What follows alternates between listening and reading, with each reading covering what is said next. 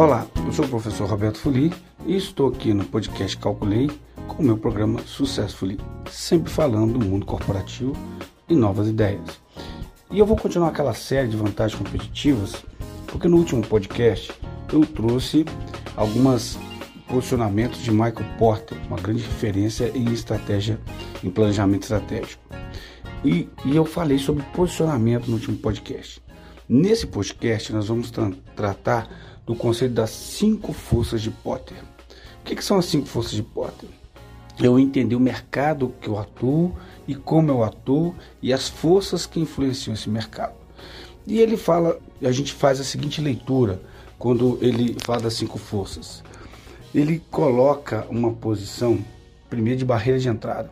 É fácil entrar no seu mercado? Seu mercado é um monopólio, é oligopólio, é concorrência perfeita. O que é monopólio? Só você atua, não tem mais ninguém, você domina o mercado. Oligopólio, poucos agentes atuam, então todo mundo se conhece. Concorrência perfeita, ninguém consegue controlar, é muito pulverizado. Então vou dar um exemplo para você: monopólio. Monopólio natural é distribuição de energia elétrica, saneamento básico, né? água esgoto. Não faz sentido você ter mais de um, porque economicamente se torna inviável. Se você tiver duas, imagina duas distribuidores de energia elétrica numa cidade fazendo poste dentro da cidade, ou duas companhias de fornecimento de água, é, fazendo várias construções de rede de água competindo com outra. Não faz sentido. Aí, no caso de energia elétrica e saneamento básico, você tem o conceito de monopólio natural, né?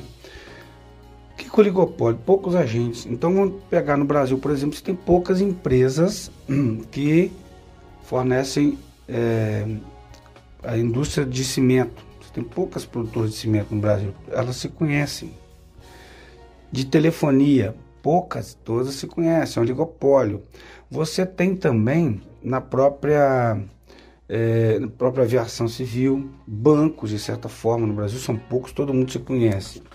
Você chama de oligopólio, monopólio, quando é indústria para consumidor.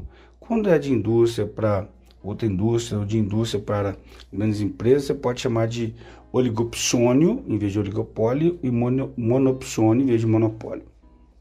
E você tem a concorrência perfeita quando você não consegue controlar todos os seus agentes. Você imagina a cidade de São Paulo, padaria. Ninguém consegue controlar as padarias, são, são milhares, né? lanchonetes, milhares. Então, é um mercado que de concorrência perfeita. E provavelmente fácil de entrar. Então é mais fácil montar uma lanchonete do que montar uma provedora de internet, por exemplo, né? Então você tem as dificuldades regulatórias, é, de mão de obra, de tecnologia ou de capital. A barreira de saída é o que? É fácil sair desse mercado? Se eu não quiser mais ficar nesse mercado, é fácil alguém vir comprar uma concessionária de energia elétrica? O órgão regulador tem que autorizar, o governo federal? Como é que funciona isso? Então, o sair também ele pode ser um fator de desestimular as pessoas a entrarem. Porque a pessoa passa, fala o seguinte, se não der certo o meu negócio, como é que eu vou fazer, né? Então, barreiras de entradas, barreiras de saídas.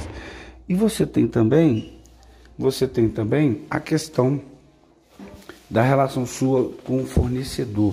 Como é que você relaciona com o seu fornecedor? Você manda ou é mandado? Como assim? Você dita o preço ou ele dita, ele dita as condições?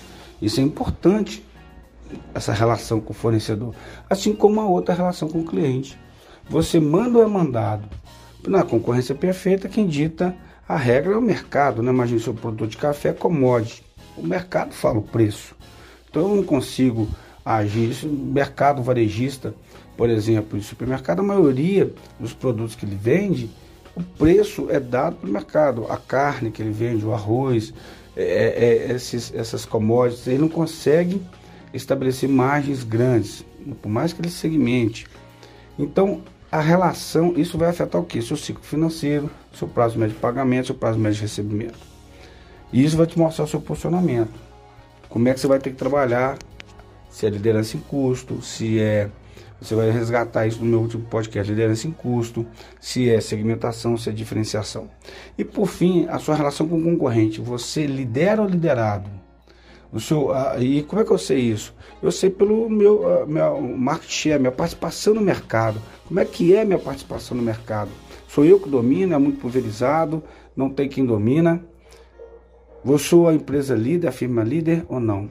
Entender as, as forças que influenciam seu mercado e como influencia, entender o seu posicionamento e compreender essas cinco forças Potter pode dar uma grande vantagem competitiva para você. Fica a dica, até o próximo programa.